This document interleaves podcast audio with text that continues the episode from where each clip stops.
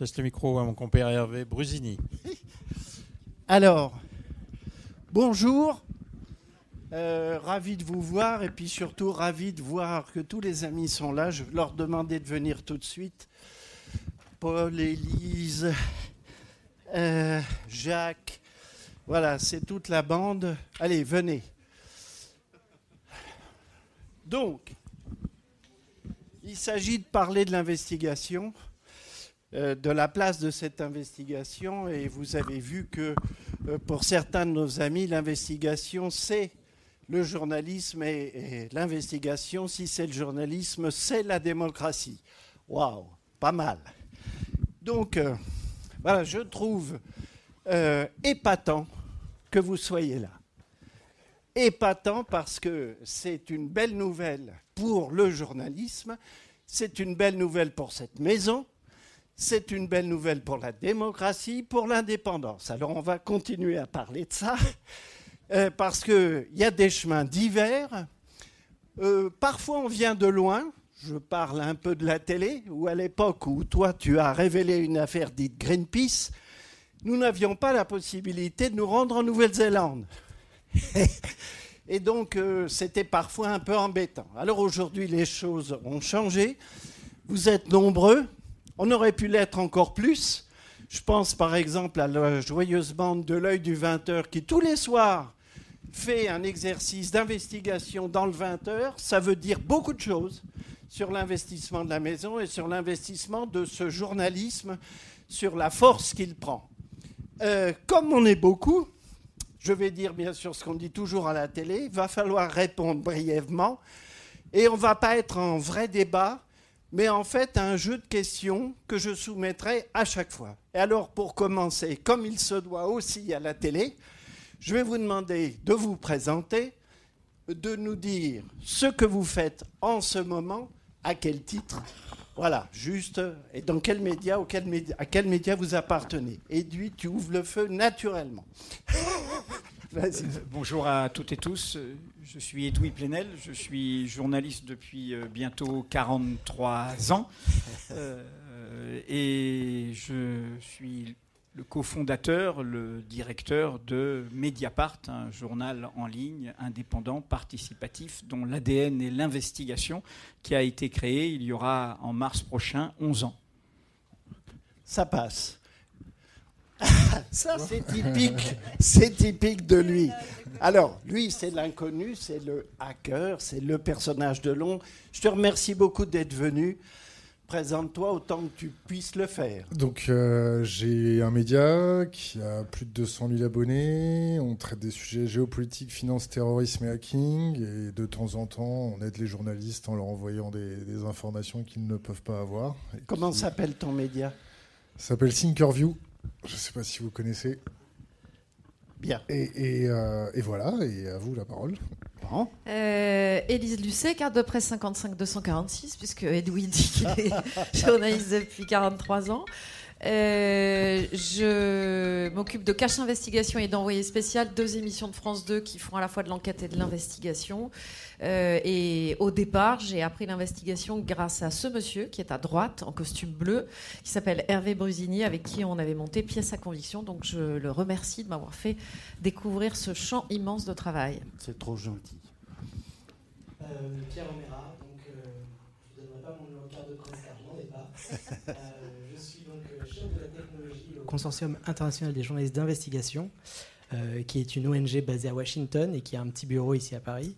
Euh, et qui organise des enquêtes euh, dont vous avez peut-être entendu parler, comme les Panama Papers ou les Paradise Papers. Et donc derrière ce, nom un petit peu obscur, ben, il y a un énorme réseau de, journalistes d'investigation qu'on essaie de, coordonner et d'accompagner dans, dans des enquêtes. Tristan. Moi, je m'appelle Tristan Walex. Je ne connais pas mon numéro de carte de presse, je suis désolé. je suis journaliste depuis 12 euh, ans. J'ai travaillé 5 ans au journal télévisé de, TF1 au, 20h. Et depuis, euh, depuis 6 euh, ans maintenant, je travaille à la rédaction des magazines de France 2. Je travaille avec Élise à Envoyé spécial. J'ai travaillé avant, pendant 4 ans, à Complément d'enquête. Alors Jacques Monin, je suis directeur de l'investigation Radio France. La direction de l'investigation, c'est une jeune direction puisqu'elle a été créée il y a 4 ans seulement. Et elle gère entre autres ce qu'on commence à connaître maintenant qui s'appelle la cellule investigation de Radio France. Donc c'est quelque chose de nouveau. Moi, c'est 53 061. Je suis désolé, mais voilà. C'est bien. Voilà, sinon j'ai travaillé en région Radio, Radio France, j'ai fait toute ma carrière à Radio France. J'ai été un temps correspondant du Monde, Edoui s'en rappelle peut-être. Euh, fait. Pendant, pendant 11 ans. D'ailleurs, à l'époque où tu t'occupais du service société, on a fait quelque chose, euh, petite chose en commun. Un petit quelque chose, d'accord. Ouais, c'est arrivé. Euh, et sinon, j'ai été correspondant à Londres, j'ai été directeur adjoint de la rédaction de France Inter. Et puis ensuite, avec Mathieu Aron, on a créé cette cellule et cette direction qui monte en puissance ou est montée en puissance ces deux dernières années. Alors précisément, euh, ce qui est intéressant, c'est de savoir, dans un premier temps, pour cranter un petit peu nos, nos échanges, euh, qu'est-ce que l'investigation? Est-ce que c'est un journalisme spécifique? Est-ce que ça demande des structures spécifiques? Ou est-ce que tous les journalistes sont enquêteurs et que finalement c'est une activité un peu plus poussée que les journalistes habituels? Edoui ben, Je suis content que tu commences par cette question parce que je voudrais... Ma réponse est simple. Hein. Je pense que l'investigation a évidemment des pratiques particulières selon les domaines auxquels elle s'affronte, mais elle est le cœur de notre métier. Et je voudrais juste alerter sur euh, la haine du journalisme qui passe par la haine de ce journalisme-là parce qu'il est au cœur du défi essentiel du journalisme. Elle s'exprime euh, à droite comme à gauche, à l'extrême droite comme à l'extrême gauche elle cible ce journalisme qui dérange par ses informations. On dit investigation, ça veut dire des vérités de fait, des faits recoupés, des faits documentés. Nous ne sommes pas au-dessus des lois. Quand nous sommes poursuivis en justice, le premier argument que nous défendons, c'est la légitimité du but poursuivi, le fait que ce que nous publions est d'intérêt public. Après, nous expliquons le sérieux de l'enquête, le respect du contradictoire, la modération dans l'expression, l'absence d'animosité personnelle, autant de conditions de ce qu'on appelle la bonne foi. Mais le premier point, la légitimité du but poursuivi. Il faut que vous disiez, vous le public, à tous ceux qui se permettent de dire des mots si violents sur cette pratique du métier, dès que des révélations, des informations les dérangent il faut leur dire que cette haine du journalisme dont nous sommes particulièrement la cible est une haine de la démocratie. En 1789, quand il y a eu la première déclaration des droits de l'homme, le premier président du tiers-État, ce qui venait du peuple, qui fut le premier maire de Paris et qui est trop oublié, Jean-Sylvain Bailly, a dit cette phrase suivante qui est d'une modernité redoutable. La publicité de la vie politique et la sauvegarde du peuple. Tout ce qui est d'intérêt public doit être public, qui que ça dérange, quelque intérêt privé, particulier, partisan, étatique, affairiste, économique que ça dérange. Merci, lui.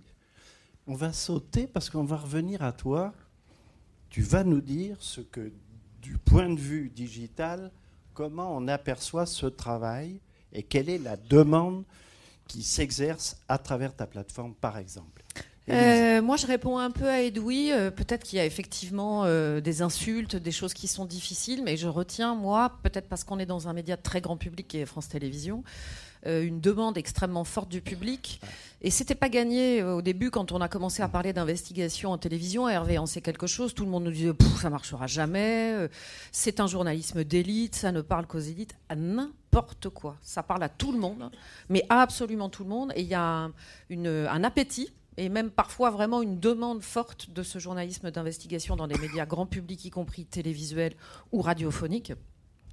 Et donc, nous, moi, si effectivement il y a de temps en temps des critiques extrêmement virulentes ou des insultes, il y a aussi beaucoup d'encouragement. Il y a énormément d'encouragement. Il y a un besoin de transparence qui, est, qui se ressent énormément dans la société d'aujourd'hui. D'une manière ou d'une autre, nous y répondons. Évidemment, on n'est pas les seuls, et heureusement d'ailleurs. Mmh. La démocratie a besoin de beaucoup de piliers, donc restons modestes et soyons modestes. Et pour répondre profondément à ta question, Hervé, euh, en quoi le journalisme d'investigation est-il différent? Euh, par rapport à moi, j'ai fait beaucoup de JT dans ma vie. Euh, le journalisme d'investigation demande du temps. Euh, qui n'est absolument pas quelque chose euh, dans un média télévisuel qui est habituel. Donc plus on fonctionne sur des systèmes anglo-saxons où on a des six mois, un an d'enquête, plus on ramasse, comme on dit, hein, et ramasser, ça ne veut pas dire ramasser à l'appel, ça veut dire aller chercher des informations, des informateurs, des sources, des lanceurs d'alerte, évidemment des vérifications, des documents complètement exclusifs qu'on arrive à avoir. Mais la vraie différence, c'est ça. On n'est pas dans l'immédiateté. Et pour avoir de vraies révélations, il faut du temps, il faut de la rigueur, évidemment. Enfin, tout ça, je ne vais pas vous, le dire parce que vous le savez très très bien. Euh, mais la différence, elle est principalement là pour moi. Et dans le travail d'équipe, ce qui est très, très nouveau, parce que le, on y reviendra, j'imagine. Hein. Le journalisme d'investigation était quelque chose de très solitaire à un moment, ça ne l'est plus, et on va en parler avec l'ICIJ. Yes. Alors, on va aller vers Jacques. Oui, même chose, il faut du temps. Il marche ce truc, ouais. Oui, ça marche. Il faut, il faut du temps, euh, effectivement. il y a aussi le fait qu'on s'attaque souvent euh, aux puissants ou au pouvoir et qu'on joue vraiment un rôle de contre-pouvoir dans le traitement, j'allais dire, de l'actualité. Il n'y a pas que des sujets de contre-pouvoir. Nous, on est vraiment là-dedans en permanence.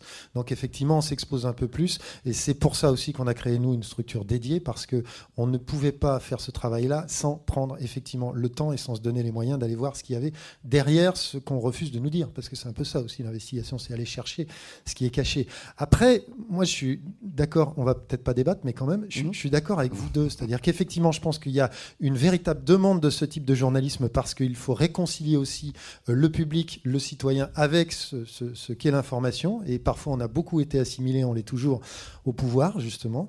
Euh, mais je sens quand même monter quelque chose, moi, qui m'inquiète grandement. Et c'est pour ça que l'investigation, pour moi, est aussi un antidote à cette défiance et ce manque de confiance vis-à-vis du journalisme. C'est que les réseaux sociaux sont quand même quelque chose de relativement récent, de relativement nouveau et qui change la donne quand même. Et on sent monter sur les réseaux sociaux toute une forme de dénigrement du travail journalistique et où finalement une information a parfois le même sens que n'importe quel blogueur, n'importe quel fake news. Et là, il y a, là, il y a quelque chose qu'il faudrait réajuster. Et on est aujourd'hui pris entre le marteau et l'enclume parce que d'un côté, on est mis en cause sur les réseaux sociaux qui de temps en temps nous salissent. Je veux dire, nous, on en fait l'expérience en ce moment. Mais on est aussi au-dessus euh, la cible d'un certain nombre de politiques, ce qui était moins le cas avant, qui ne ciblaient pas la presse en tant que telle et qui aujourd'hui nous ciblent nommément. Alors ça se traduit par un appel à la haine, ça se traduit de manière plus polissée par l'appel à la responsabilité des journalistes pour ne pas déstabiliser les institutions. Mais entre ces deux musiques, on est entre le marteau et l'enclume. Et, l'enclume, et au moment où on a assisté au dégagisme politique et où on vient d'assister au dégagisme syndical, parce que les gilets jaunes, c'est un peu ça, je, je sens qu'on est en train de voir monter aussi un dégagisme journalistique. Et je pense qu'il faut y faire très attention. On va y revenir après avec le côté plus numérique des choses, si j'ose dire. Je vais demander à Tristan, toi, en quelques mots, tu viens d'un journal, tu as parlé de celui de TF1, quel chemin? Et euh, te voilà maintenant. On peut faire l'enquête aussi. On avait une cellule enquête. Absolument. te voilà maintenant dans, un, dans les magazines. Euh, est-ce que ça a changé de nature l'exercice qui était le tien? Oui, enfin c'est ce que disait Ellie, c'est-à-dire que le fait d'avoir du temps, c'est sûr que le fait d'avoir du temps, ça change tout. Après, moi je pense que journalisme d'investigation, il y a une part de pléonasme dans ce dans ce terme-là. C'est-à-dire qu'il y, a certes du journalisme d'opinion, c'est-à-dire qu'effectivement notre travail, je pense, n'a pas à nous tous euh, grand-chose à voir avec des éditorialistes ou des gens qui font vraiment du journalisme d'opinion. En revanche, voilà, je pense que l'investigation, ça n'est pas seulement euh, les affaires politico-financières euh, très compliquées, les affaires d'État, etc. Je pense que, y compris quand on travaille au journal télévisé, on a toujours. Je pense que en fait l'investigation et l'enquête, c'est un état d'esprit. Je pense qu'un journaliste qui travaille pour un journal télévisé, même quand il va faire un, un encadré sur euh, euh, par exemple, il y a toujours un chiffre qui euh, n'a pas été bien mis en avant, un rapport qui, qui, est sorti à un moment où il y avait une autre actualité, donc qui n'a pas eu beaucoup de résonance. Il y a toujours une, source, une personne à aller chercher, un témoignage un peu exclusif, un peu à contre-courant. Et je pense que voilà, je pense qu'on peut exercer cette investigation dans plusieurs types de, de, supports différents et pas uniquement dans des grandes enquêtes politico-financières. Alors, je vais demander à celui qui manipule son téléphone de nous dire euh, comment est-ce que toi, tu entends, comment tu perçois euh, le, le, dégagisme. Oui, est-ce que tu le perçois? Parce que depuis longtemps, tu me dis, oula, vous avez du travail, euh, il y a une grande pente à remonter, les gars, parce que votre cote tombe à mort. Alors déjà, déjà j'apporterai une différenciation entre, même si c'est un pléonasme, entre journalisme d'investigation et journalisme. le journalisme d'investigation est relativement bien respecté grâce à Élise Dusset, qui est quand même une figure de, l'investigation. Et ce côté un peu proche, cool, sympa, qui n'hésite pas à aller au contact, qui n'est pas imbu de sa personne. Donc ça déjà... Pour aller au contact, elle va au contact. Oui, ça c'est vrai. Et donc, et puis, et puis, il y a une autre, euh, il y a une autre défiance, c'est le, journaliste euh, qui délaye euh, des, informations de l'AFP ou qui fait des reportages un petit peu consanguins avec le pouvoir ou qui fricote avec le pouvoir et que ça commence à sortir avec les réseaux sociaux, les dîners d'influence où les journalistes se retrouvent sans trop être transparents, où il y a des, lieux de pouvoir. Donc là, ça fait augmenter vraiment une défiance. Et il y a une violence envers le journalisme qui est réelle mais je dirais pas le, journalisme d'investigation, je dirais que c'est la pointe de diamant pour euh, récupérer euh, la confiance. Et donc le, gros souci, c'est comment faire de l'investigation sans avoir de la confiance du public, c'est-à-dire comment aller chercher des sources qui n'ont plus confiance, soit pour s'exposer, soit pour se faire euh, ravager en tant que lanceur d'alerte. Donc ça, va être très compliqué de faire de l'investigation si vous n'avez pas la confiance du peuple. Donc la première chose à faire, ce sera récupérer la confiance. Et puis, puis oui, il y a une défiance, mais c'est un travail de longue haleine. Euh, le peuple français n'est pas stupide. Euh, il, faut, arrêter de les prendre par la main pour leur, leur faire comprendre qu'ils ont toujours tort. Et ils ont un esprit critique. il faut arrêter de leur marcher le travail. Il faut faire une charte de déontologie ou la respecter, la charte de Munich ou des choses comme ça. Et ça reviendra tout seul. Nous, on a autant de succès parce qu'on est cash, on est brutal, on nous appelle les ours on reçoit tout le monde, on discute avec tout le monde, on fait fact-checker tout le monde, on essaye de, à notre échelle d'avoir une, une, communication directe avec nos, communautés. Alors je voudrais demander à Paul, euh, le monde numérique, Pierre, pardon, euh, c'est un autre apôtre, mais nous avons tous le même Dieu. Euh, oula. En matière d'information, les réseaux sociaux jouent un rôle extrêmement important. Euh, le monde numérique joue un rôle très important et euh, autre élément à verser au débat, c'est la naissance d'un data journalisme qui est arrivé de manière extrêmement puissante et qui crée là aussi une forme de spécificité pour pouvoir l'exploiter, qui a créé de nouveaux euh, comportements d'association entre des rédactions, entre plusieurs journalistes. Élise faisait allusion à ça. Nous travaillons avec Mediapart, avec plein de gens. Donc, euh, euh, tu constates ça depuis un certain temps, effectivement, ce changement de mœurs Effectivement, euh, comme l'ont souligné mes collègues, il y, a un problème de, confiance, il y a une crise de, confiance vis-à-vis des médias et le, le journaliste d'investigation est aussi une réponse à ça. et le data journalisme là-dedans a une approche un petit peu différente. Nous, la manière dont on le fait à l'ICIG, c'est-à-dire qu'on crée des énormes bases de données qu'on va partager avec plein de journalistes en même temps pour coordonner une enquête. Euh, mais il se fait aussi à beaucoup plus petite échelle. Euh, quand un journaliste va utiliser des documents, euh, des tableurs, etc., pour produire des articles, il va s'appuyer sur des chiffres, il va s'appuyer sur des infographies. Et là encore, on arrive à faire mentir des chiffres, c'est possible, mais il est aussi beaucoup plus difficile de mentir quand on utilise des chiffres. Et cette réalité-là, ben, elle a un impact extrêmement fort sur euh, la perception du journalisme et euh, ben, du, contenu des articles lorsque, lorsqu'elle utilise des données. Euh, à l'ICIG, donc pour revenir sur, sur ce journalisme collaboratif qui est extrêmement fort, qui est de plus en plus répandu, il y a l'ICIG, mais il y a aussi d'autres réseaux qui se forment, hein, et c'est, très bien. Nous, on est, très content qu'il y ait d'autres réseaux qui se forment comme ça. on se rend compte qu'on on arrive à donner un pouvoir assez nouveau aux journalistes en leur apprenant à partager. Euh, c'est quelque chose qu'ils ne savaient pas faire avant, hein, comme Elise l'a souligné. Euh, on est capable aujourd'hui euh, de dire à des journalistes, vous, savez, vous avez accès pardon, à cette base de données, très bien, c'est ce qu'on vous offre. Maintenant, on veut que vous puissiez ben, travailler comme nous, c'est-à-dire partager. C'est un peu la philosophie de l'open source, des notions comme ça qui sont assez fortes, qui bien sûr, nous, on applique uniquement à nos réseaux de journalistes pour des raisons évidentes de confidentialité et de protection des sources.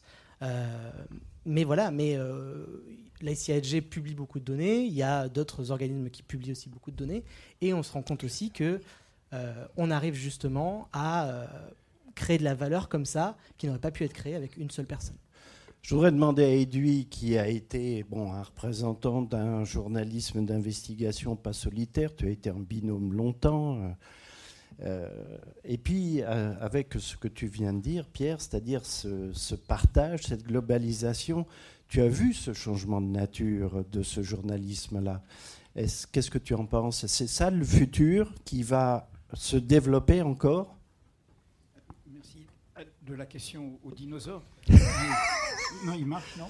Oui, oui, il marche. Euh, euh, je ne sais pas qu'on a vu avec euh, Mediapart. Je pense qu'on a essayé d'être le laboratoire qui permet à tout le monde hein, de, de, se dire c'est là qu'est la création de valeur pour notre métier, avoir des informations inédites, des informations qui créent la curiosité et on l'a dit avant, reconquérir la confiance. Au fond, Mediapart s'est créé sur un ADN qui existait avant, ce travail, je vais y revenir, ce métier de l'investigation, ce combat contre, au fond, ce que moi j'ai appelé le journalisme de gouvernement, mmh. euh, c'est-à-dire un journalisme qui cherche sa, légitimité du côté des pouvoirs, qu'il soit politique ou économique, et aussi contre un journalisme qui ne s'autorise que de son opinion.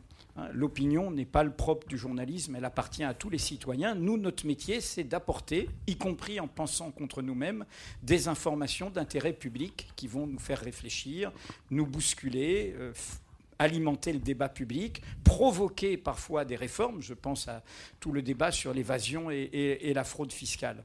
Donc quand on a fait Mediapart, c'était au fond pour ancrer ce drapeau et l'ancrer au cœur de la modernité numérique. Alors, qu'est-ce que nous a fait découvrir la modernité numérique? Et ça, c'est très important pour moi. Premièrement, un instrument, et ça a été dit tout à l'heure avec notre ami Hacker, c'est cette idée que euh, nous sommes descendus de l'estrade. Nous ne sommes plus au-dessus de notre public. Alors bien sûr qu'il y a des excès de la foule parfois anonyme des réseaux sociaux, mais euh, si on essaye de tirer ce débat vers le haut, si on essaye de tirer ça, y compris par les modèles économiques, le modèle payant qui est le nôtre par exemple, eh bien on se retrouve avec un public qui nous prolonge, qui nous discute, qui nous complète, qui nous alerte, et c'est créateur de confiance. Le deuxième élément, pour moi très important, et qui fait la légitimité de ce débat, c'est que d'une certaine manière, nous sommes dans un univers où il y a toutes sortes d'informations qui sont en accès libre. Des radios en continu, des télés en continu, des réseaux sociaux qui nous donnent aussi des informations et ainsi de suite. Du coup, nous sommes sommés, nous, journalistes, de ne pas répéter. Nous nous adressons à un public qui sait déjà des choses. Et donc, le défi professionnel que nous avons chacun et chacune d'entre nous, c'est de trouver quelque chose en plus, par l'enquête, par le reportage, par l'analyse. Et je suis d'accord avec ce qui a été dit, l'enquête, ce n'est pas seulement les histoires exceptionnelles, c'est aussi bien des questions de société, euh, des questions de santé, des questions de maltraitance, et ainsi de suite. Enfin, pour terminer, euh, moi, je n'ai jamais conçu ce métier comme un métier solitaire, quitte à en avoir payé le prix parfois.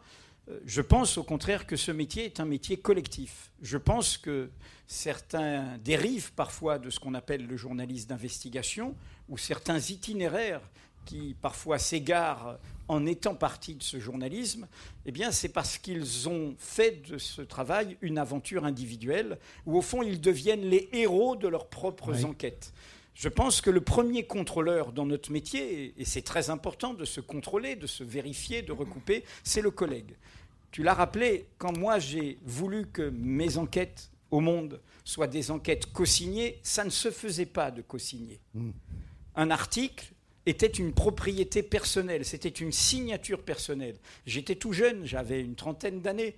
Et, j'aurais pu dire les infos sont à moi et je les garde pour moi. Eh bien non, je voulais qu'on affronte ça et j'ai fait peut-être parfois des tandems de trop, mais j'ai voulu absolument que ce soit fait comme ça. Et d'une certaine manière ce qu'on essaye d'illustrer à Mediapart dans un travail qui rejoint tout ce qui a été dit. Hein. Nous avons souvent des partenariats avec Cash Investigation, avec Envoyé Spécial. Nous avons aussi un consortium qui est l'European Investigative Consortium euh, avec d'autres médias internationaux. C'est les Football Leaks actuels. Et donc, c'est ce travail collectif. Je voudrais terminer par justement ce qui a été dit sur les Football Leaks. Là, on voit les potentialités du numérique. En clair, sur des clés USB, vous vous retrouvez avec une masse de documents. Avant, il aurait fallu des vies d'archivistes pour les classer. si c'était des documents papier. Là, du coup, il y a une alliance qui fait tomber les murs aussi avec les techniciens, avec l'informatique, qui font euh, les logiciels pour arriver à travailler ces documents. Et du coup, il y a la possibilité d'exploiter, comme on cherche hein, une aiguille dans une botte de foin, d'exploiter des documents qu'autrement on ne pourrait pas exploiter. C'est pour ça que j'insiste. Ça fait peur, ça, au pouvoir. Il y a la popularité, j'en suis autrement, Mediapart n'aurait pas réussi. La popularité, elle est là, bien sûr, bien sûr qu'elle est là. Mais il y a aujourd'hui un début de contre-offensive et vous voyez bien, loi sur les fausses nouvelles, conseil de presse, déontologie, responsabilité, et, sans compter les insultes, y compris d'un président des États-Unis, d'un président du Brésil, d'un président de ceci, et il y en aura peut-être d'autres demain. Et dans, dans, la classe politique, les noms d'oiseaux qu'on a dû subir, nous, depuis deux ans, je ne vais pas vous en faire l'énumération, mais elle est là. Et donc il y a une offensive parce qu'ils ont compris. Ils ont compris qu'en effet, il y a une accélération démocratique. Le public l'a compris, mais eux aussi l'ont compris, et c'est pour ça que j'étais un peu solennel au tout début. Élise, ce partage, l'accélération démocratique. Euh, Accélération, oui, parce qu'effectivement, le, data journalisme devient quelque chose de très important.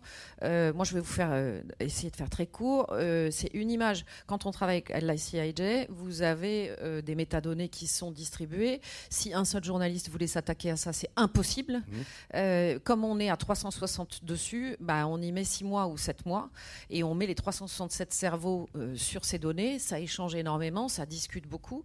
Et ça, c'était quelque chose, je pense, que les politiques ou les multinationales n'envisageaient pas. C'est-à-dire qu'eux avaient des armées d'avocats, ils avaient des armées de conseillers, ils avaient des armées de tout ça, mais pour les journalistes, ils bossaient chacun dans leur coin première fois où sont sortis les Panama, euh, là, j'avoue, je pense qu'il y a eu un effet de sidération. Ils se sont dit merde, ils bossent ensemble. Merde, ils sont capables de tenir un secret. Et ça pendant un an. Donc ça les a. Il y a eu un, vraiment un effet de sidération. Je pense qu'il va falloir qu'on fasse attention à nous-mêmes parce que euh, ce système-là devient un pouvoir et comme tout pouvoir, il est menacé. Donc un pouvoir journalistique, ça veut dire aussi qu'il va falloir qu'on ait beaucoup de méfiance par rapport à ça. Il y a des gens qui vont essayer de rentrer dedans, qui vont essayer de de rentrer dans le système. Et puis il y a autre chose que je voulais dire qui me semble très intéressant, c'est-à-dire par rapport à l'estrade sur laquelle on pouvait être monté, il y a aujourd'hui du data journalisme qui, qui n'est pas fait par des journalistes mais par des citoyens. Regardez Bellingcat, regardez ce que fait Bellingcat, euh, c'est quand même vachement intéressant à la fois sur la Malaysian Airlines, euh, sur Skripal, euh, sur ce qui s'est passé au Cameroun. ce sont des gens qui au départ ne sont pas journalistes, le patron est un ancien blogueur que toi tu dois peut-être connaître, je ne sais pas. Et il a réuni autour de lui tout un tas de citoyens qui n'ont qu'une envie, c'est de travailler sur l'open source. Et ensuite, en travaillant sur cette open source, réunir des informations euh, qui leur ont quand même permis de résoudre euh, des énigmes journalistiques qui étaient énormes. Euh, sur l'affaire Skripal, ils ont réussi, grâce à une caméra de vidéosurveillance, une photo, à retrouver euh, les deux types qui avaient euh, assassiné Skripal, enfin qui l'avaient empoisonné. Euh, sur le Cameroun, il y a une photo avec une maman qui se fait tuer avec son fils. Le pouvoir camerounais dit mais bien sûr ce sont les rebelles. Hein. Ils ont fait tout un travail de, data uniquement là sur le mapping et ils ont regardé où était l'exact endroit où la, dame avait été tuée avec son enfant exécuté devant les caméras de télévision. Ils se sont rendus compte qu'en fait il y avait une caserne militaire à 100 mètres et qu'ils n'avaient pas été tués par des rebelles mais par des militaires. Donc ça, c'est intéressant parce que ce sont des citoyens. Euh, ce sont des citoyens qui travaillent sur les datas et ils nous apportent autre chose. Et peut-être va-t-il falloir que nous ouvrions notre propre profession euh, à des gens qui nous apportent des informations, ce que nous, on fait déjà euh, régulièrement, parce que l'information ne nous appartient pas l'information appartient à tout le monde et que chaque citoyen peut aller à la recherche de l'information. Chaque citoyen peut nous apporter une information. À nous ensuite, évidemment, de travailler en toute rigueur, de voir comment on peut collaborer avec ces gens. Mais en tout cas, pour moi, Bellingcat est quelque chose d'intéressant à regarder dans ce qui se passe dans ce mouvement citoyen sur le travail de data journalisme. Pierre euh, c'est un petit peu dans la continuité de ce que disent euh, Edoui et Elise. Donc, euh, il y a effectivement un potentiel à casser les murs comme ça, à ouvrir les matériaux journalistiques à d'autres personnes que des journalistes. Ça peut être effectivement des citoyens, mais au sein des rédactions, ça peut être aussi des développeurs, des analystes, tout un tas de compétences comme ça qui avant ont travaillé un petit peu dans l'ombre qu'ils le font toujours, hein, il faut le dire, euh, et qui peuvent un petit peu venir se greffer aujourd'hui aux, rédactions. Et alors moi, bon, c'est un, boulot que je fais quand même depuis quelques années, hein, ça fait 9 ans que, je, suis développeur dans des rédactions. j'ai commencé dans une rédaction qui s'appelait OVNI. à l'époque, on était un petit peu les pionniers du data journalisme. et à l'époque, on était les tout premiers comme ça à casser le mur entre ben, la technologie, le design et le journalisme. sauf qu'aujourd'hui, ben, 9 ans plus tard, il bah, y a des murs qui se sont reconstruits. Enfin, cette idée un petit peu qui à l'époque avait eu beaucoup de succès dans les rédacs, elle n'a pas tant germé que ça. Et moi j'ai l'impression en tout cas hein, euh, qu'il euh, y a encore beaucoup à faire puisqu'on est ici pour parler du futur. De quels murs tu parles? Des murs entre tout simplement euh, les développeurs et, ah et les journalistes. je pourrais poser la question à tout le monde ici. Hein. qui ici travaille dans la même pièce qu'un développeur hein? Je suis à peu près sûr que, que les développeurs dans vos rédactions ne sont même pas au même étage. Euh, ou alors euh, dans une petite pièce sombre quelque part. Donc ça, c'est un problème. À France Info, ils, sont, ils se côtoient. non, mais heureusement, cette idée voilà, a fait son chemin. Ça, il y a de plus en ah, plus de développeurs dans les rédactions. Euh, ben, J'en suis la, preuve vivante. mais voilà, c'est une idée qui, qui, reste quand même assez, assez discrète et qui, qui, pourrait gagner à être développée. Jacques, cet aspect de, contribution via les personnes, ça veut dire aussi un souci que nous avons tous, qui est la protection des sources. Euh, parce que derrière, souvent, ces énormes stocks de data, il y a des clés USB, il y a des personnes qui prennent des risques et qui parfois ont leur vie totalement chamboulée. Ce souci de la protection des sources, c'est bien sûr un souci qui est également le tien du côté de Radio France. Oui, surtout qu'à la radio, ben, on a un peu aussi le même problème que la télé. Euh, alors en télé, il y a une manière de protéger les personnes qui est de les faire apparaître en noir hein, ou de les flouter. Euh, nous, on a trouvé un autre système qui consiste à prendre les propos des gens qu'on juge crédibles, légitimes et qui ont une position qui leur permet de s'exprimer, en tout cas qui nous semble nous justifier qu'on puisse les entendre, et euh, on fait lire leurs propos par d'autres, euh, ce qui permet de Hein. Oui, de plus en plus, il y a des témoignages reconstruits, des reconstructions, ce qui permet d'avoir quelque chose de. Je, je, dis que ce qui nous inquiète, nous aussi, hein, c'est qu'il commence à y avoir des logiciels de défloutage. Euh, et donc, ça, pour le coup, euh, même si nous, on, utilise un maximum de, de, précautions pour protéger nos sources, on sait que ces logiciels existent. On sait qu'ils ne sont pas utilisés encore par le grand public, mais on sait qu'à certains niveaux, ils peuvent être utilisés.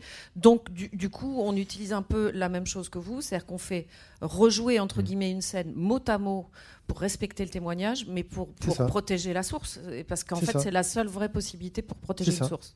Alors, ça nous a été, ça nous l'a été reproché, puisqu'on a un rendez-vous, nous, tous les mois, on fait venir la médiatrice de Radio France, justement, pour, mais pour répondre aux questions légitimes que les gens peuvent se poser, y compris les critiques les plus, euh, les plus acerbes. Hein.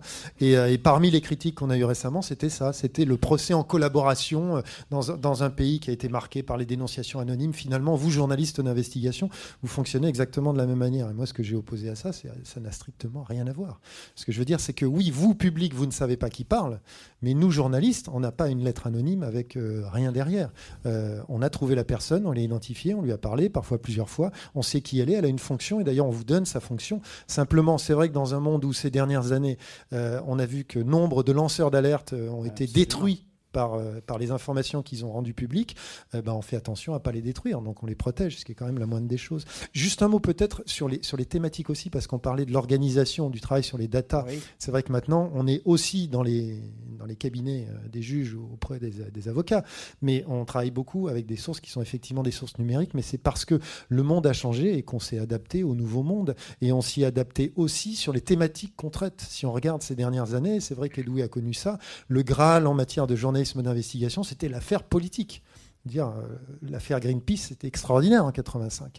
Euh, aujourd'hui, le monde ayant changé, depuis 2008, c'est vrai que l'évasion fiscale est devenue une thématique majeure, les questions économiques, financières sont devenues une thématique majeure. je veux dire, tout ça c'est équilibré. Et aujourd'hui, on a une troisième thématique qui vient se, surajouter, qui est la thématique environnementale. Mmh. Tout ce qui tourne autour euh, des pesticides, de la pollution, des multinationales, de l'extraction des ressources fossiles, etc.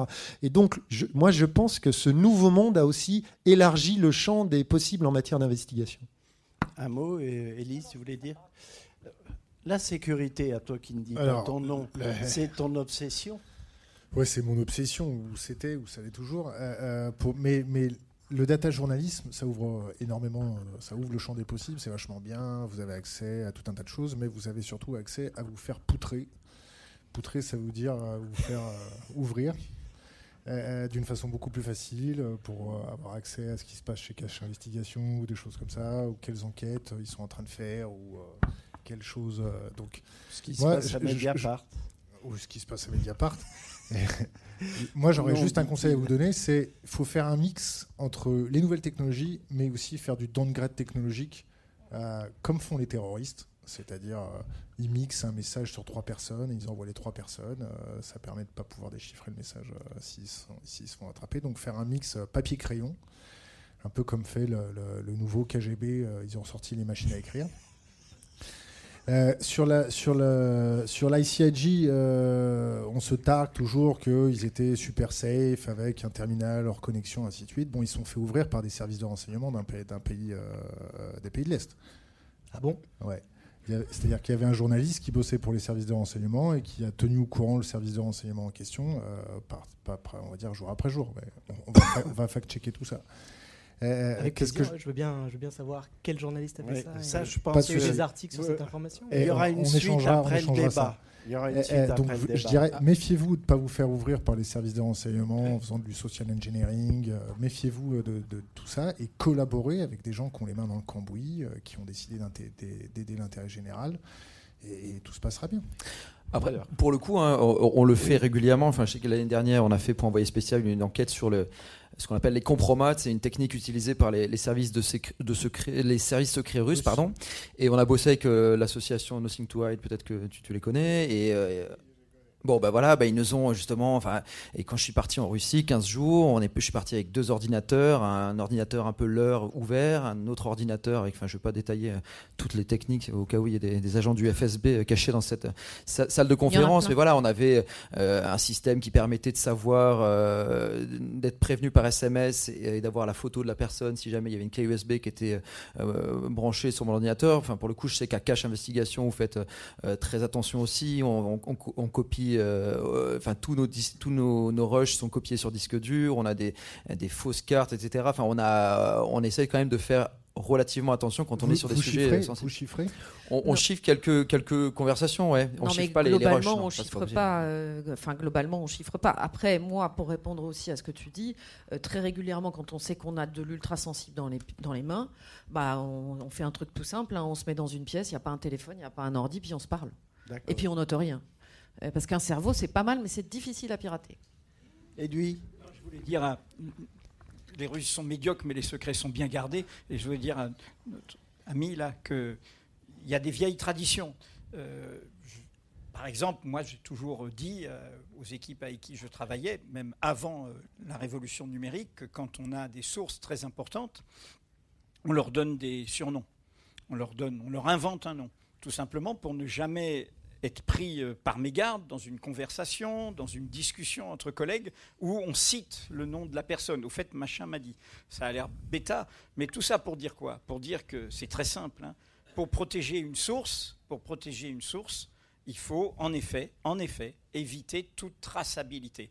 Donc quand il y a une source importante, eh bien, elle doit disparaître de toute traçabilité. Ça veut dire qu'en effet, euh, des discussions doivent se passer euh, dans des lieux euh, qui ne sont pas écoutables. Ça veut dire que ça ne doit pas s'écrire. Ça doit dire que ça ne doit pas se, mentionner. Hein. il faut, comment dire, la modernité technologique n'est pas un bien en soi.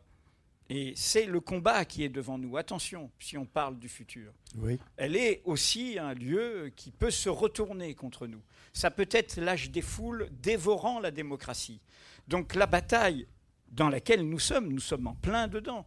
Hein. c'est comment euh, tirer ça vers le haut, comment faire que le n'importe qui, et c'est une bonne nouvelle, chacun peut s'exprimer de la démocratie, ne donne pas du n'importe quoi.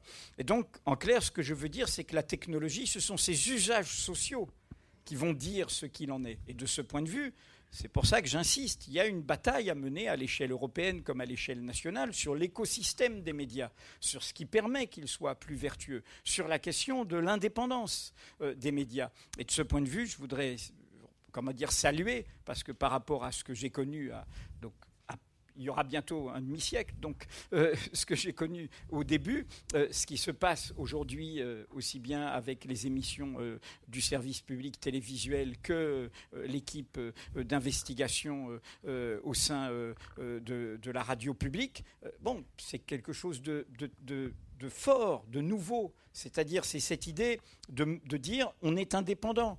On est indépendant, y compris au cœur de, de de, euh, de, euh, de ce qui d'institutions. Au moment de l'affaire Greenpeace, euh, puisqu'elle a été citée plusieurs fois, je me suis retrouvé. Il n'y avait pas les réseaux sociaux, je devais pas, il n'y avait pas les chaînes d'infos en continu, donc ça m'a pas épuisé. Mais pendant trois jours, j'ai eu droit à un scoop de la radio publique, qui était en fait un journaliste qui était l'agent de la DGSE locale, qui a expliqué pendant trois jours que c'était un coup des Anglais.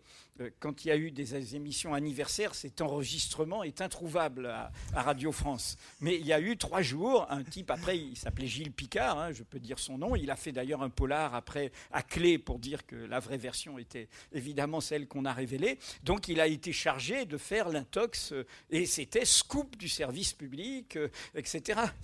voilà. Alors aujourd'hui, ça arrive aussi. Hein. Rappelez-vous le journal du dimanche et l'affaire Cahuzac, euh, Cahuzac blanchi par les Suisses. Bon, voilà. Donc cette bataille pour l'indépendance elle est essentielle et elle est collective. Et, ce que incarne au fond cet événement, c'est au fond cette idée que, que, nous la menons tous ensemble. Deux mots juste pour dire que euh, c'est étonnant parce qu'en fait, euh, je pense qu'il y a 10 ans, 15 ans, quand on parlait du service public, on pensait que le service public était vieillot. Et on, a, on nous collait cette image-là. bah là, euh, vous avez quand même et Radio France et France Télévisions qui offrent, les, je pense, les seules vraies émissions d'investigation existant en radio et en télé. Et paradoxalement, euh, ce qui était entre guillemets notre handicap est devenu vraiment une force. Euh, nous avons ici à France Télévisions, j'imagine que c'est la même chose euh, à Radio France, des patrons qui nous disent clairement vous êtes en train de faire un journalisme qu'on ne peut pas voir dans les chaînes privées. Donc c'est un atout. C'est un vrai atout. Et la discussion, les discussions, répétez moi, que j'ai eues avec Érémy Flimelin et Delphine Ernotte aujourd'hui, euh, elles sont fortes parce qu'en face, il y a des gens qui retirent des écrans de pub. C'est de l'argent pour France Télévisions. et nous avons des patrons qui résistent et ils font mieux que résister, ils poussent.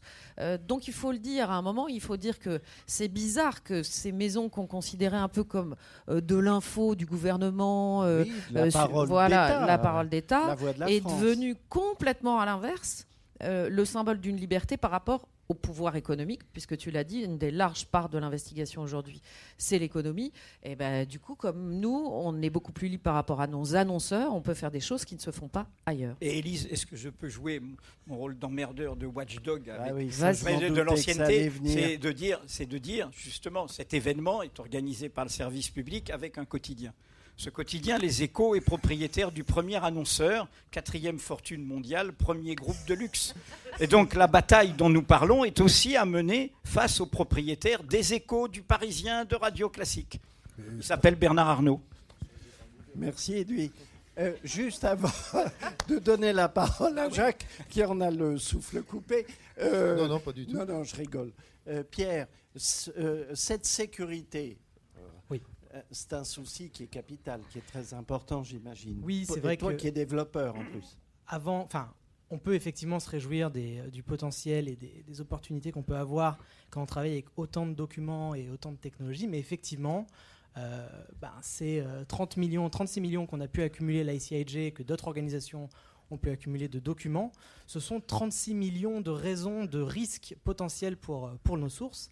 Et euh, ben, cette, euh, cette responsabilité, aujourd'hui, elle tombe dans les mains, euh, ben, nous de la CIG évidemment, et puis aussi des journalistes qui travaillent avec nous. et ça, c'est quelque chose aussi d'assez nouveau, hein, qui change complètement notre manière de travailler.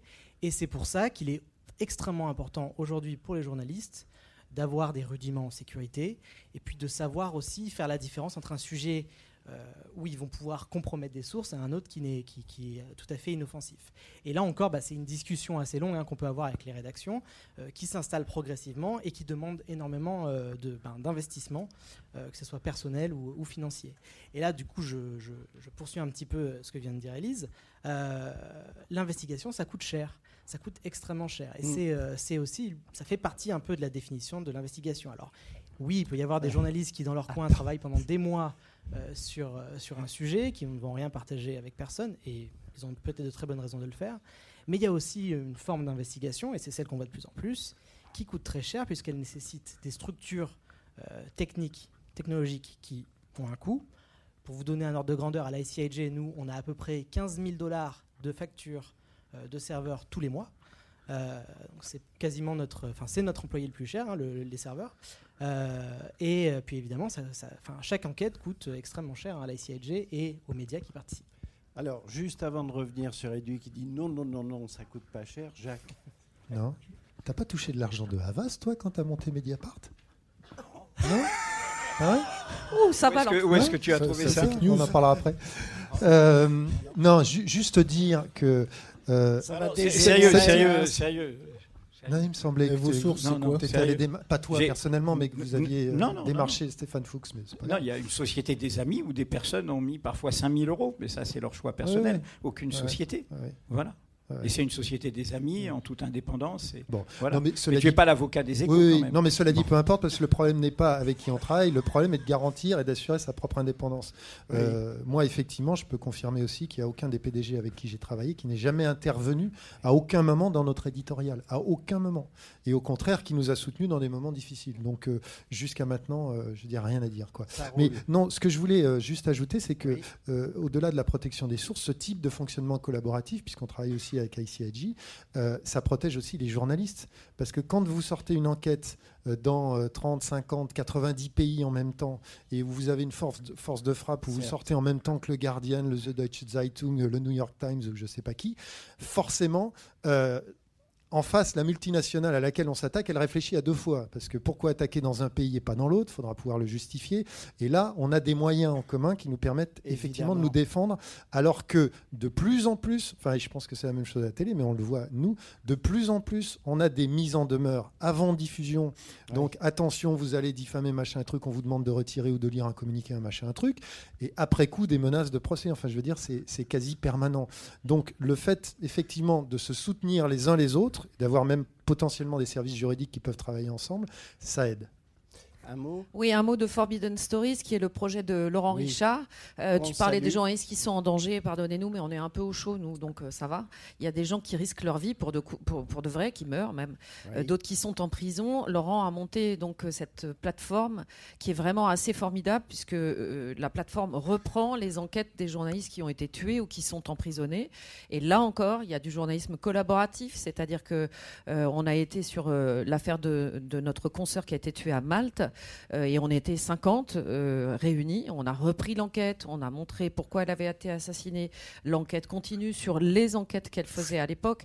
Donc je pense que c'est très important d'être aussi conscient que peut-être nous prenons des risques, mais ils sont quand même minimes. Ce sont des risques judiciaires.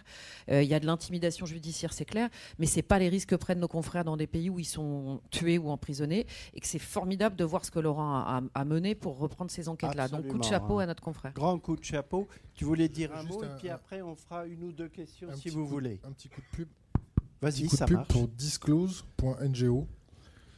Voilà, c'est tout. Vas-y. Disclose.ngo, allez voir ça. Voilà, ça c'est tout. En, gros, euh, raconte peut-être ce que c'est, non? Disclose, en fait, c'est une nouvelle, euh, nouvelle plateforme qui vient d'être lancée. C'est euh, voilà, s'il y a une, ils veulent en gros faire financer les enquêtes par des, des, mécènes et en gros par le public. Voilà, c'est ce qui a été fait aux États-Unis, en Allemagne, dans plusieurs pays. Ça a bien fonctionné. Et voilà, le but, c'est de et des enquêtes qui seraient, qui, pourraient passer sur plusieurs médias, dont Radio France, je crois. On partenaires, oui. Voilà. Merci Tristan. Une ou deux questions? Oui? Oui. Et après, tu nous diras pourquoi ça coûte pas cher, lui, peut-être.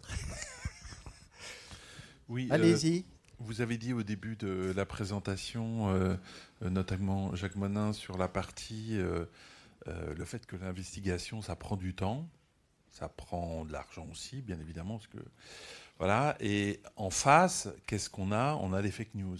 Et les fake news, c'est l'immédiateté, la rapidité, euh, la difficulté à vérifier, etc., etc. Donc on est vraiment dans deux formes opposées, mais on voit une montée en puissance énorme par rapport à ça. Est-ce que vous... Voilà, il y a une espèce d'aporie entre les deux. Comment vous faites, comment vous pensez pour le futur pouvoir répondre à cette problématique de fake news, sachant que l'investigation, ça prend du temps Et que la fake news, c'est de la c'est de l'immédiateté. Qui souhaite répondre brièvement à cette question? Euh, hmm. Vas-y, Edoui. Moi, je dirais, un, éducation du public. Euh, donc, plus on, plus on propose de, de, médias qui permettent de réfléchir et de se faire sa propre opinion, mais pour le coup étayée, euh, avec euh, des vraies enquêtes et, et, des choses confidentielles qui n'avaient pas à être révélées qui le sont, plus le public devient éduqué, plus il se détourne des fake news. Donc, j'ai envie de dire que mieux on fait notre travail, moins le, le regard va être happé par ça. Peut-être que j'ai tort, peut-être que je suis idéaliste. Vous avez raison sur, entre guillemets, la course à la rapidité, mais moi, j'ai l'impression que c'est une vieille histoire c'est l'histoire de la naissance de BFM, de tout ça. Les gens voulaient de l'immédiateté tout de suite, maintenant tout de suite. Aujourd'hui, peut-être que j'ai tort. mais j'ai le sentiment que beaucoup de publics se retournent vers des médias plus lents et qu'ils ont juste, ils en, ils en, ont marre en fait. Ils en ont marre du tout info, du, fil, du, du, ci, du là, où ils le prennent peut-être moins au sérieux. Ils sont beaucoup plus dans la volonté de retrouver euh, des médias lents qui prennent leur temps et qui sont des gages de référence. Et puis moi, je voulais juste dire que euh, oui, l'investigation ça coûte cher, mais ça rapporte gros. Euh, ça rapporte pas d'argent, mais ça rapporte de la confiance et ça, c'est un truc qui, enfin, pour un média aujourd'hui, c'est de l'or en barre. Après, il faut, une solidité euh, financière importante. Enfin, moi, typiquement, euh, heureusement que je suis à France 2. Enfin, je, suis en procès contre Vincent Bolloré depuis quelques temps maintenant. je crois qu'on a un prochain procès bientôt. on en est à, plus de 50 000 euros de, de frais d'avocat, alors qu'on a gagné pour l'instant nos deux procès. C'est-à-dire que même si on gagne, euh, on perd. C'est-à-dire que on est, on a quand même, euh, on est dans une période où on est attaqué systématiquement, pas uniquement pour diffamation, mais aussi euh, au tribunal de commerce. On nous fait des référés. Il y a Challenge qui a été condamné à retirer un article sur, sur Conforama, etc. Enfin, on est dans une période qui est quand même compliquée et on attaque les journalistes pas uniquement sur les réseaux sociaux, mais aussi judiciairement. Et c'est vrai que d'être dans une dans une structure qui a la solidité financière de pouvoir assurer éventuellement des poursuites judiciaires même si à la fin elles seront gagnées par euh, l'organe de presse, c'est voilà, c'est quand même quelque chose d'indispensable. Edoui, tu voulais dire Oui, non, de, réponse en de, temps. Pourquoi je réagissais sur euh, ça demande du temps, de l'argent? J'entends ça depuis le début, depuis longtemps je pense que c'est d'abord un état d'esprit, c'est une culture commune professionnelle. Mmh. Et après, on se donne les moyens collectivement de le faire. Mais on fait quand même un journal tous les jours. Nous, on fait trois éditions par jour. Il n'y a pas la moitié de la rédaction qui travaille sur un objectif à six mois. C'est un travail collectif.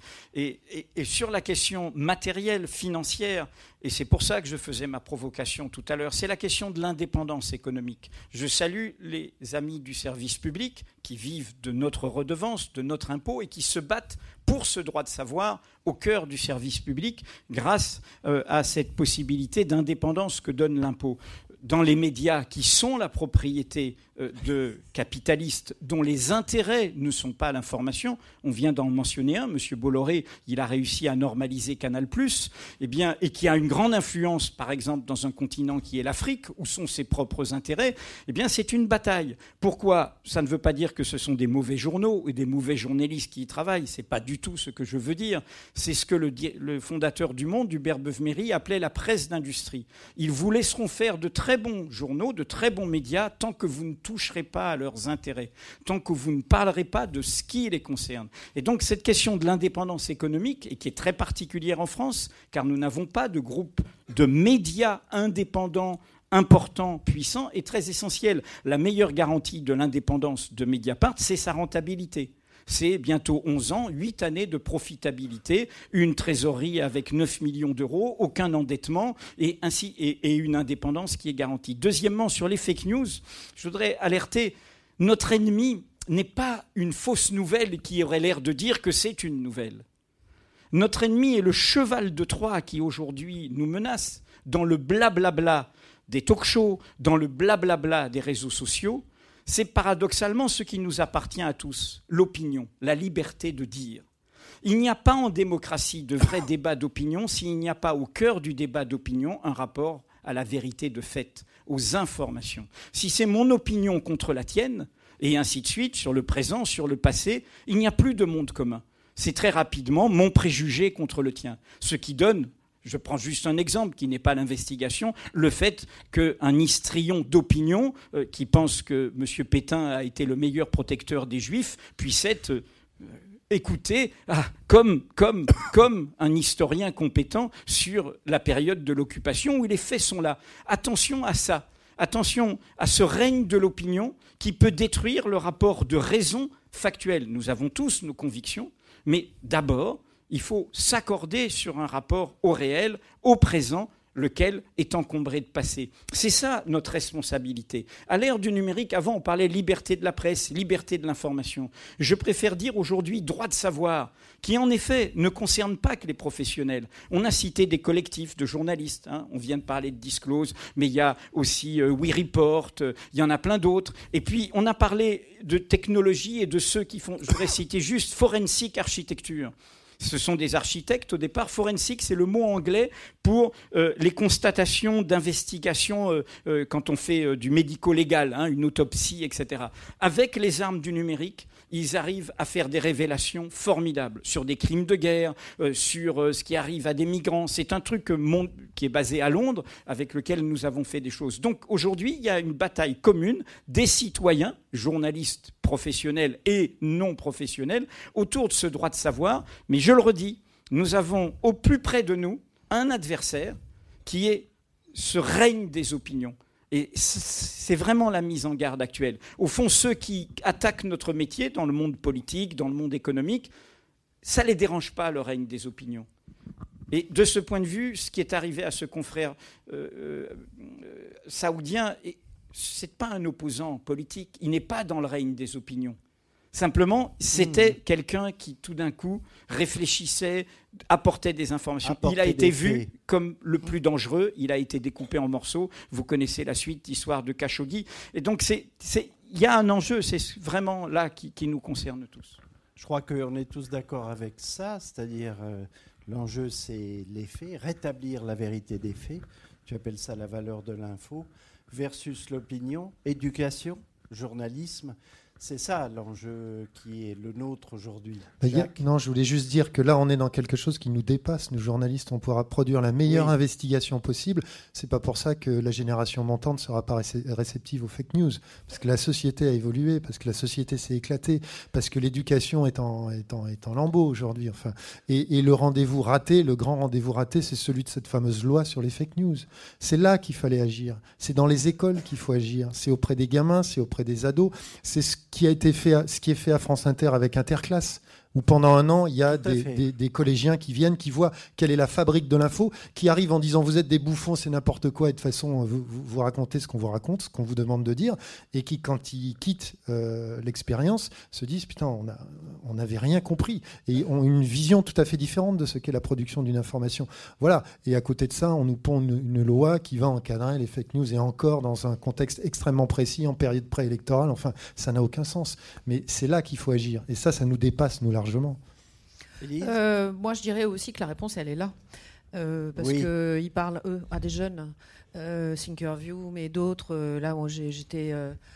oui, avec Digitaire, des gens comme ça. Il y a plein de jeunes aujourd'hui qui commencent à faire euh, des journaux sur YouTube euh, euh, où ça réfléchit beaucoup, où ça fouille l'information. et ces gens-là vont parler à la génération justement qui va être tentée par les fake news. Donc il y, a la relève, quoi. Il y a, nous, on existe, mais eux, ils existent. donc je pense qu'il faut que tu parles quand même de ça. Nous, nous on, a vu qu'il y avait cette perte de confiance dans les journalistes. Et on a vu que les, médias, les talk shows, euh, c'était de la pollution euh, pour nos cerveaux. Donc on a, on a décidé vraiment de faire euh, une chaîne où on prenait le temps de discuter avec les gens et on faisait fact-checker ensuite par notre communauté, ce qui nous a permis en fait d'avoir de la crédibilité en termes de, de, communication, d'échange et d'organisation de, de, ces, ces, mises en valeur de ces opinions. Après, si je peux me permettre de vous donner un conseil, c'est faites une stratégie concertez-vous. Alors c'est bien de faire des écoles, euh, d'aller dans les écoles, d'aller voir euh, les, petits, de les former. Ça vaut pour trois collèges. Ça vaut. il faut, faire, il faut faire vraiment, mais il, faut essayer de, que ce soit pas raté parce que sinon on est dans la merde. Hein. Mais dans une merde très profonde. Hein. donc, donc il faut faire une stratégie, collaborer, essayer de, de prendre aussi la population et la population d'Internet, pas en ennemi, mais aussi on a en, amis on peut collaborer et on peut échanger, mais il faut faire une stratégie. Et même en point d'appui. Et même en point d'appui pour euh, ta rédaction. Pierre, tu voulais dire un mot peut-être là-dessus, sur cette, euh, ces retrouvailles Alors, je ne sais pas si je suis la personne la mieux placée pour, euh, pour parler de ça, mais euh, mais il y a effectivement euh, une, une réponse hein, que les journalistes doivent apporter, qui est de s'adresser à une nouvelle audience. Et un média qui a très, très bien fait ça et, auquel je pense souvent quand on me parle de bah, s'adresser à une nouvelle audience, c'est le monde sur Snapchat. vous avez probablement vu les, donc les contenus que produisent Le Monde sur Snapchat aujourd'hui, qui s'adressent à un public beaucoup plus jeune et qui arrivent à les faire s'intéresser à l'information. Et alors, évidemment, c'est un, produit qui aujourd'hui euh, euh, s'inscrit dans la stratégie du monde et qui est là pour durer. Euh, parce que justement, ils se sont rendus compte qu'ils touchaient une nouvelle audience.